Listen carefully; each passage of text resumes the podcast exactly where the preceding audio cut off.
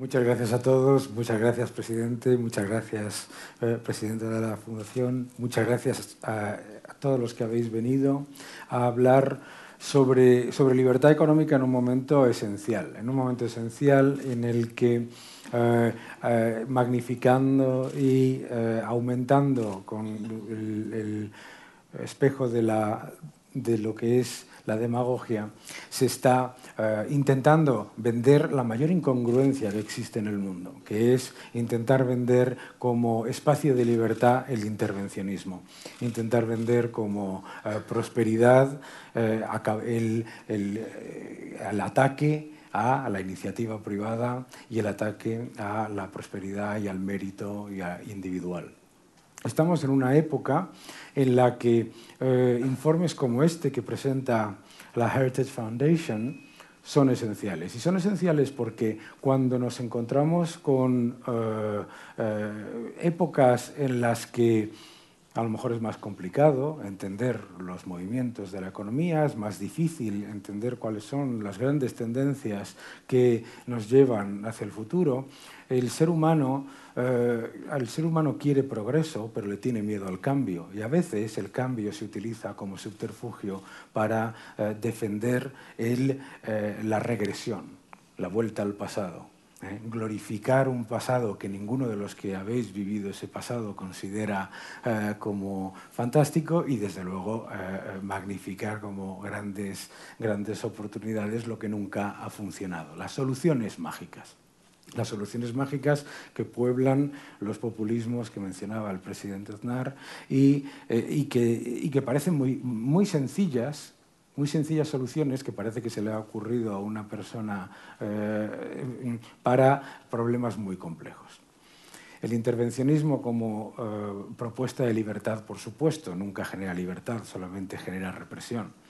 Eh, la, el acabar o el atacar la iniciativa privada y la iniciativa eh, meritocrática eh, para un supuesto eh, igualitarismo que lo único que se convierte es en demagogia y, por supuesto, como estamos viendo en tantos países, en mayores dificultades para todos. Pero sobre todo, merece la pena este informe del que vamos a hablar, y me vais a permitir que traslade el debate al, al inglés, porque porque la amenaza es muy grande y esa amenaza eh, debe combatirse cada día. Decía Ronald Reagan, eh, y ya pasa al inglés, eh, Ronald Reagan used to say that, que la libertad no es nada que podamos dar por sentado. Tenemos que luchar por ella todos los días porque los enemigos de la libertad siempre están al acecho.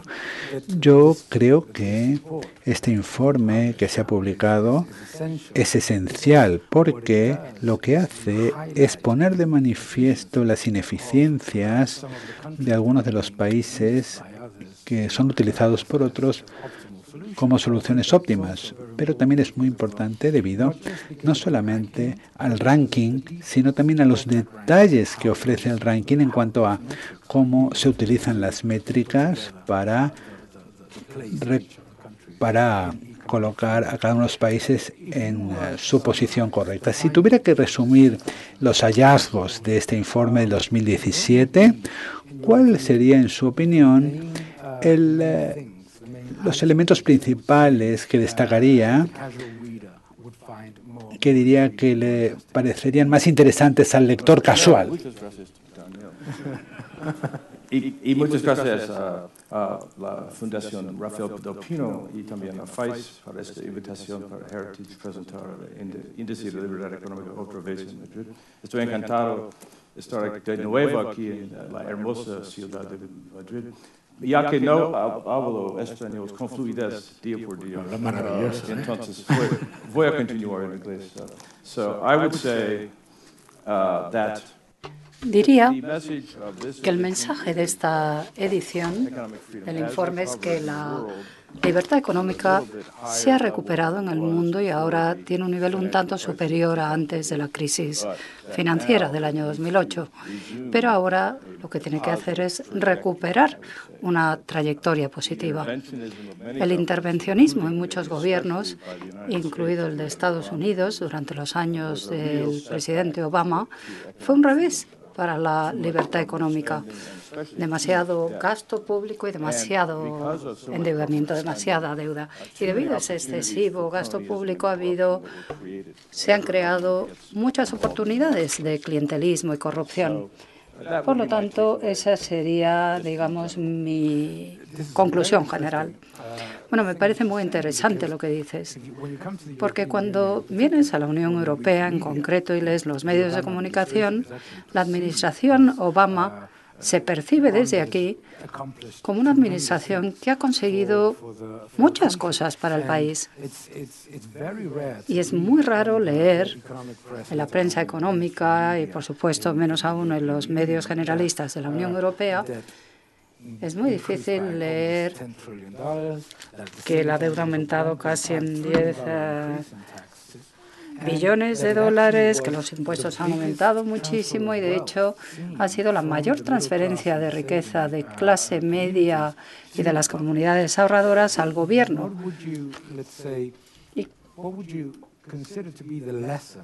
¿Qué lección consideras que podemos sacar de ese periodo? Sobre todo porque hemos visto la reacción en las últimas elecciones, hemos visto lo que piden los ciudadanos, ¿no? Porque es algo que cuando se utiliza como solución debería también uh, tomarse como lección para la Unión Europea que se enfrenta a tantas uh, reformas de cara al futuro. Bueno, cuando un gobierno crea un derecho es muy difícil luego eliminarlo ¿no? o retirarlo. Los derechos uh, forman parte del debate político de Estados Unidos hoy en día y por lo general representan uh, una forma socialista poco eficiente de prestar servicios a los ciudadanos. Ese es un debate que estamos teniendo ahora, cómo sustituir el Obamacare, el programa de sanidad y modificar también la estructura fiscal. Pero es verdad, hemos llevado demasiado lejos las políticas de izquierdas y va a ser difícil volver al buen camino y eso es lo que ahora se intenta hacer. Pero bueno, para Europa el mensaje es que este tipo de estado de bienestar, el problema del eh, estado de bienestar es que no es sostenible. Y este es un tema al que deben enfrentarse los políticos y es lo que nosotros intentamos hacer. Una cosa importante y relevante en este informe es que cuando analiza sus hallazgos, la mayor parte de los países que cuando tenemos una conversación, un debate con otros eh, economistas, comunistas, eh, aunque pueda parecer una contradicción en términos y demás, una de las cosas más sorprendentes es que los países que tienen mayor nivel de libertad económica son precisamente aquellos que cuentan con ah, los mejores ratios en cuanto a productividad, en cuanto a sueldos de la clase media, en cuanto a la prosperidad en general. ¿no?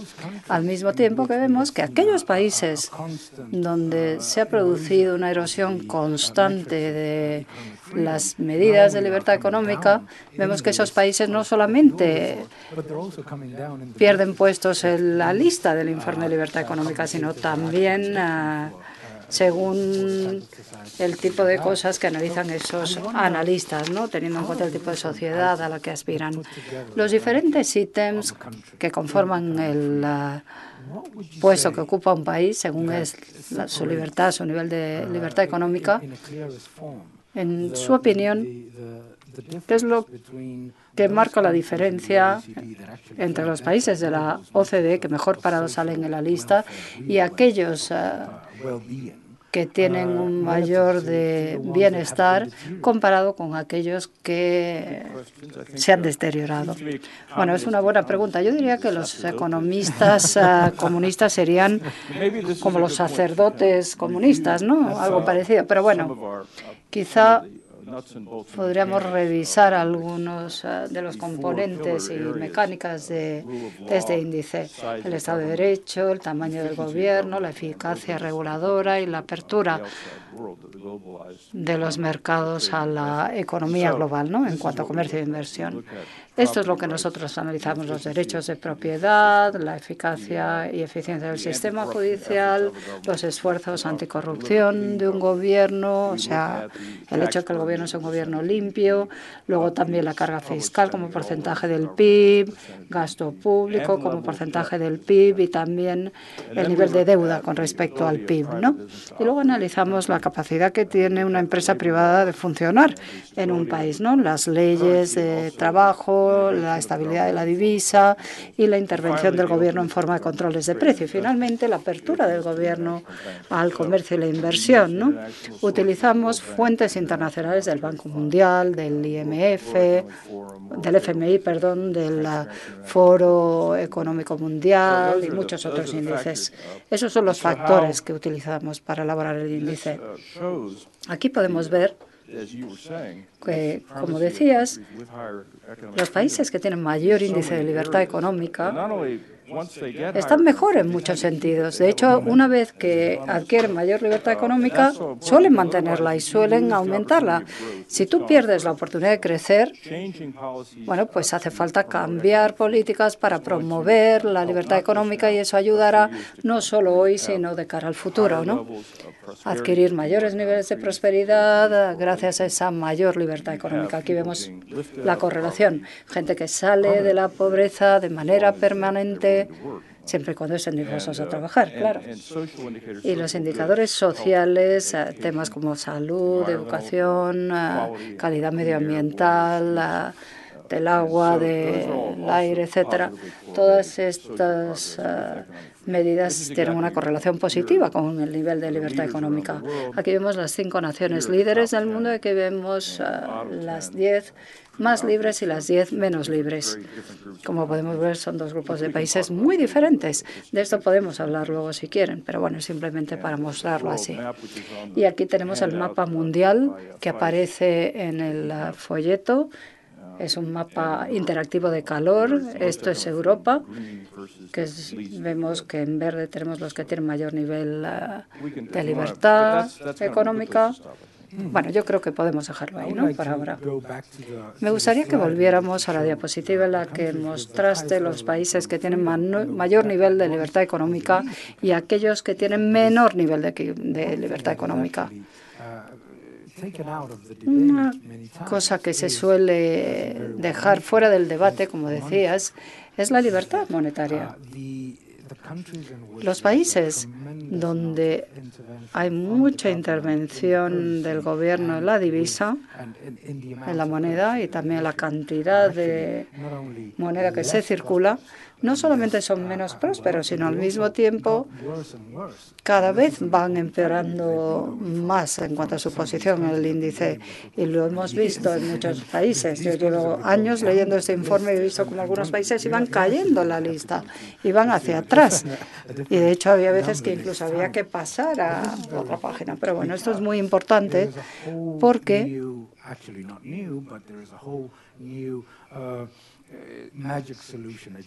Ahora hay una agenda mágica, sobre todo en Europa, con Mélenchon, Le Pen, Podemos, Syriza, etcétera, que dicen, bueno, si circulamos toda la divisa que queramos, si emitimos toda la divisa que queramos,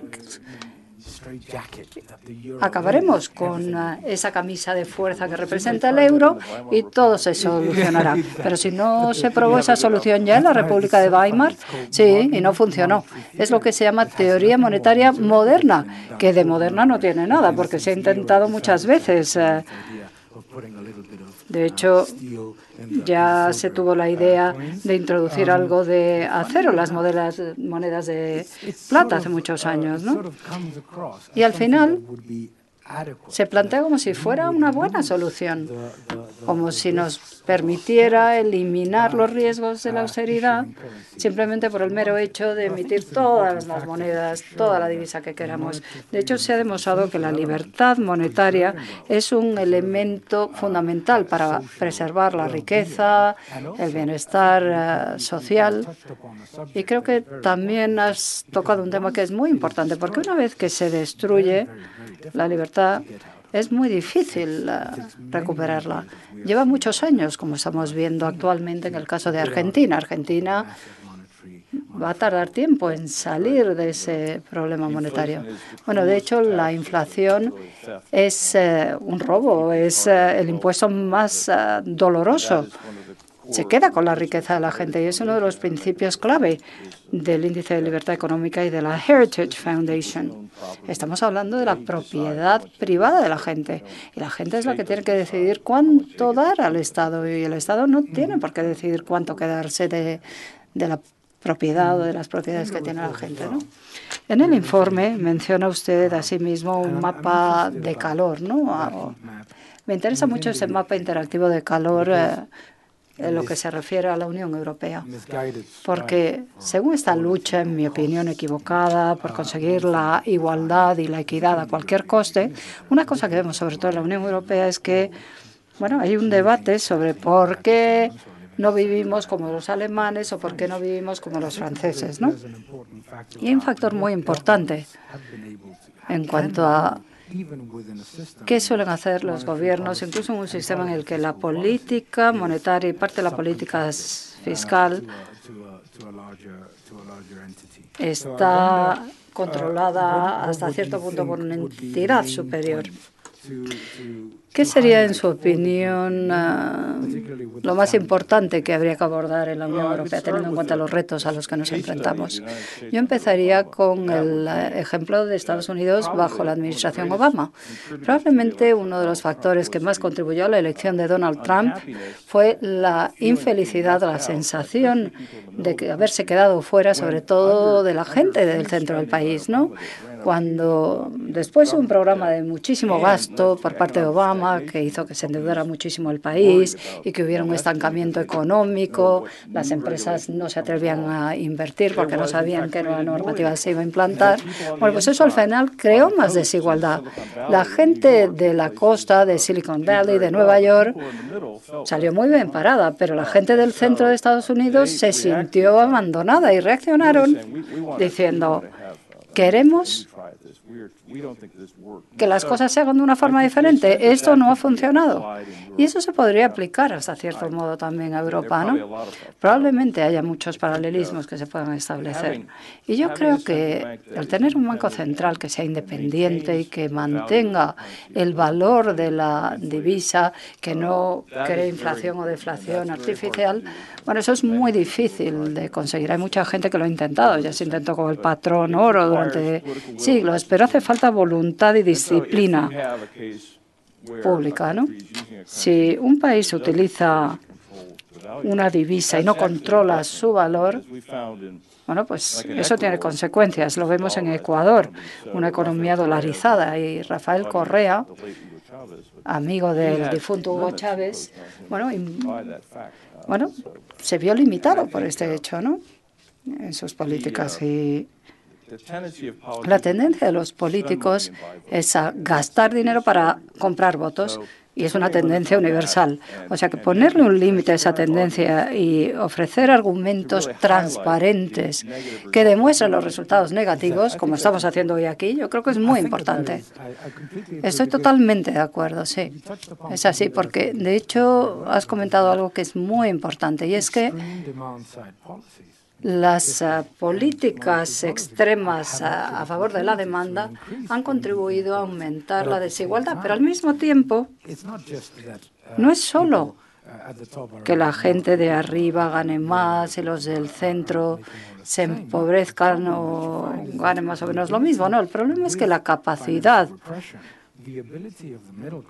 que tiene la clase media de subir eh, la escala social se ha visto limitada drásticamente, porque el aumento de riqueza se ve diluido por la política monetaria y al final los ahorros también se ven eh, erosionados por la política fiscal. Con lo cual, recuerdo que mi mujer y yo estábamos en Estados Unidos y había un debate antes de las elecciones un debate entre republicanos y demócratas y había un comentarista, me parece que era en Fox News, que decía, no, estamos hablando entre los que pagan y los que reciben. Ese es el debate. Hay una gran diferencia. ¿eh? Y si lo piensas bien, en lugar del análisis de las elecciones que hemos tenido aquí en la Unión Europea, que simplifican todo en exceso, dicen los que han votado a Trump son los que no viajan, los menos educados, etcétera. Bueno, en realidad estamos hablando de las personas que continuamente han creado riqueza, han ahorrado para dejar algo a sus familias, crear prosperidad para su familia, independientemente del gobierno que estuviera en el poder. Y de pronto se han encontrado en una situación en la que ya no pueden seguir ahorrando. Les han quitado el sueño americano, ¿no? Y otra cosa que es sumamente importante también eh, con respecto a este informe es que lo que subraya es que si lo que quieres es Nueva Zelanda, por ejemplo, un país donde hay muy poca desigualdad y al mismo tiempo hay respeto a la riqueza, respeto al ahorro, ¿no? Pues ahí los resultados son mucho mejores en cuanto a educación, en cuanto al nivel de gasto social, etcétera, etcétera. En la Unión Europea, y esto no me gusta nada, por cierto, hablamos mucho de lo que gastamos en relación con el resto de la Unión Europea. Y es un truco. Como los franceses gastan más, sube la media y todo el mundo dice que está por debajo de la media, con lo cual cada país intenta subir la media y eso es fantástico, ¿no? Y luego se critica a los franceses. Bueno, ahora quizá no, pero bueno, los franceses siguen aumentando el gasto y al final acabamos con una economía donde los gastos fijos son tan enormes que literalmente colocas piedra sobre piedra y eso no te permite recuperarte cuando se produce un ciclo económico adverso, ¿no? Otra cosa que me parece muy interesante con respecto a la tendencia que muestra este informe desde la crisis es cómo los países que han actuado antes respetando más la libertad económica han conseguido salir de la crisis antes que aquellos que cambiaron sus prioridades y decidieron no tanto salir de la crisis, sino perpetuar los desequilibrios.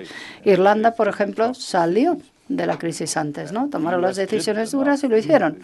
Estados Unidos no, no lo hizo a tiempo y eso contribuyó a una gran infelicidad e insatisfacción. Y hablas del caso de Nueva Zelanda. Es un caso famoso. Hace 20 años tenían una visión uh, centroizquierdista y, bueno, pues uh, hicieron una serie de cosas y el gobierno neozelandés decidió, vale, se acabó, acabamos con las subvenciones, no va a haber más subvenciones a la agricultura y ahora tienen el sector agrícola más productivo del mundo sin ninguna subvención. Y realmente tiene un altísimo nivel de libertad económica. Me parece que es un factor muy importante porque cuando la gente critica, critica perdón, la libertad económica como métrica económica, dicen, ah, es que eso significa más capitalismo crónico, cuando en realidad es justo lo contrario, lleva justo lo contrario.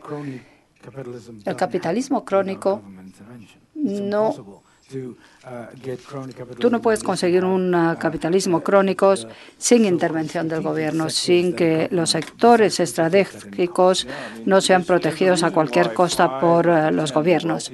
Cinco de los diez países más uh, libres están alrededor de la zona de Washington, D.C. Las grandes empresas que pueden permitírselo tienen muchos lobbies alrededor de Washington. Hay muchos lobbies registrados en Washington que tienen relación con los miembros del Congreso, lo cual es una cosa interesante. Pero eso es un problema. La Heritage Foundation adoptó una postura muy clara con respecto a las subvenciones a la exportación, porque al final recompensaba tanto a ganadores como a perdedores.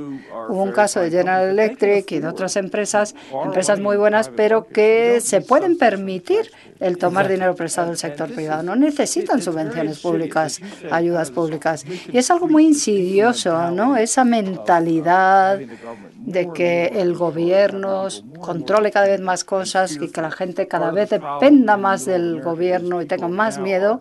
Parte del problema de Estados Unidos es que mucha gente depende de ayudas ah, gubernamentales y tienen miedo a irse a otro lugar donde saben que va a haber más oportunidades, otras zonas que van mucho mejor comparado con aquellas ah, en las que viven.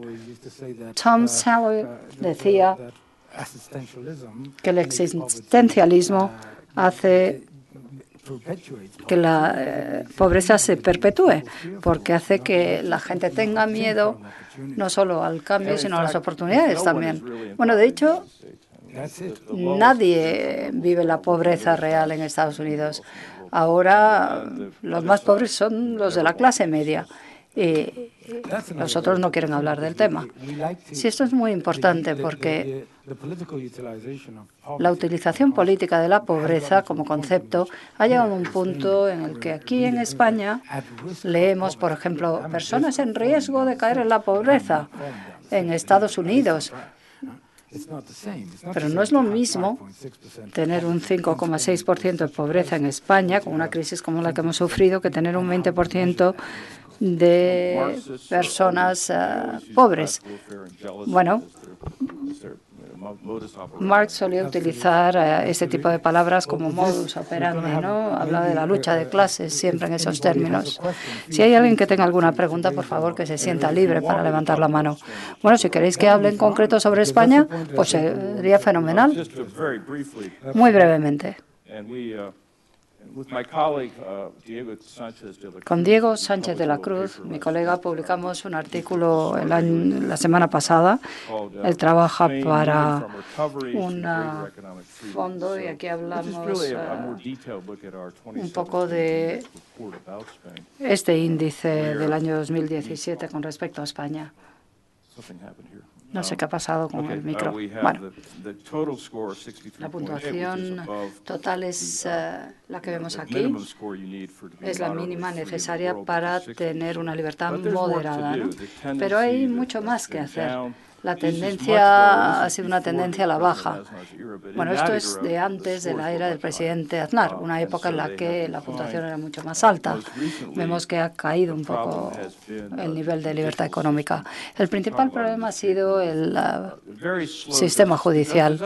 Una justicia muy lenta. El sistema judicial es honesto, transparente, pero es lento en España y eso ha hecho que bajara la puntuación sobre la eficacia de del sistema judicial.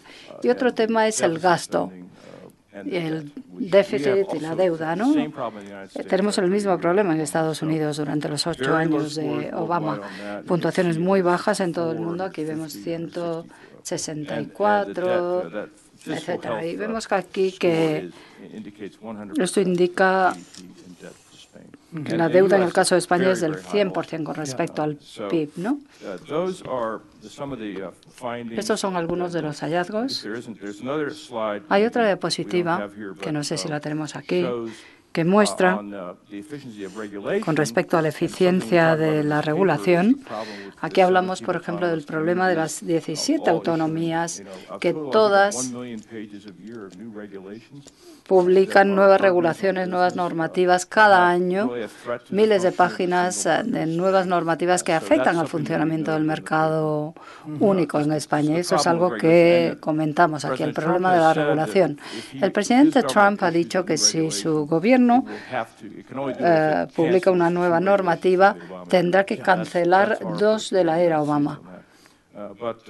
Esa es la postura que tienen Estados Unidos.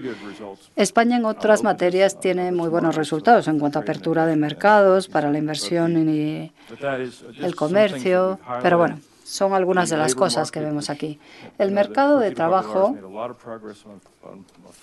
ha mejorado bastante, se ha flexibilizado mucho con el PP, pero luego hay algunos problemas ah, por el tema de los ah, puertos, etcétera. También hablamos de eso en, la en el informe. Pero bueno, lo de los estibadores, etcétera. Y aquí tenemos las puntuaciones de libertad económica en Europa en los países del sur de Europa en los últimos diez años. Ah, aquí está lo otro que quería mostrar, sí, el tema de la regulación. ¿no? Utilizamos el Doing Business uh, Survey del Banco Mundial para valorar eh, estas cosas. Bueno, y eso es todo sobre España. Según estos hallazgos, entonces, hay mucho todavía por mejorar. Pero también me gustaría subrayar una cosa del informe y es el coste de no hacer las cosas bien para muchas economías. Hablabas de Estados Unidos y decías que hay la regulación aumentó los años Obama y esto ha supuesto un coste de 44 mil millones de dólares. Estamos hablando de todo el gasto militar. Y hay un riesgo económico, por lo tanto, real si no se llevan a cabo las reformas que pueden mejorar la situación. Yo creo que es un mensaje importante para un país que está creciendo, que está creciendo de forma constante por encima de las expectativas, un país que está creando empleo como España, pero tenemos que ser conscientes de que podemos hacer más. Sí, muy, muy cierto. Y eso me recuerda que el eh, ministro Schultz, eh, que fue secretario de Estado, de Trabajo, etcétera, dijo recientemente la semana pasada que una de las cosas que hizo que aumentara el populismo y llevara a la Casa Blanca a Trump fue el tema de la pérdida de trabajos por la globalización, el déficit comercial y eh, aquí hablamos del riesgo de proteccionismo. Y uno de los factores es que el déficit comercial en Estados Unidos es causado por el déficit presupuestario. Hay países como China que compra billones de dólares eh, de nuestra deuda y esos dólares tienen que ir a algún sitio, ¿no? Letras del Tesoro, deuda americana en general. Entonces, el déficit comercial como economistas liberales sabemos que no es nuevo el déficit comercial. crea puestos de trabajo, importaciones, baja los costes de los inputs en la cadena de suministro. O sea que el déficit comercial no es el enemigo, sino el déficit, el gasto excesivo por parte del gobierno. Y eso hay que decirlo no solo en Estados Unidos, sino en todo el mundo. Sí, cuando habláis de déficit, sobre todo en la Unión Europea, se suele utilizar como herramienta para crecer, ¿no? Pero el déficit no es una herramienta de crecimiento, ¿no? En realidad estamos posponiendo los impuestos. Es algo que puede entender cualquier familia en su economía doméstica. Lo que gastas hoy tendrás que pagarlo antes o después. Y la inflación es eh, impuestos sin legislación, ¿no? En realidad. Hay dos formas de hacerlo, ¿no? Pero estamos hablando del mismo nivel de impacto. Para terminar, para concluir, me gustaría subrayar cuán importante es eh, medir la libertad económica. No solo desde el punto de vista de dónde estamos ahora, si estamos contentos con el puesto que ocupamos hoy, sino sobre todo con respecto a dónde queremos llegar. Una cosa que me preocupa sobre la Unión Europea y otros países del mundo es que en lugar de fijarnos en los líderes como ejemplo para mejorar, al final nos comparamos con los países que peor están. Francia, por ejemplo, en lugar de compararnos con Alemania, con el Reino Unido, Estados Unidos o Japón. Y ese es un factor muy importante porque si queremos si lo que queremos es conseguir una mayor prosperidad, mayores sueldos, más crecimiento económico y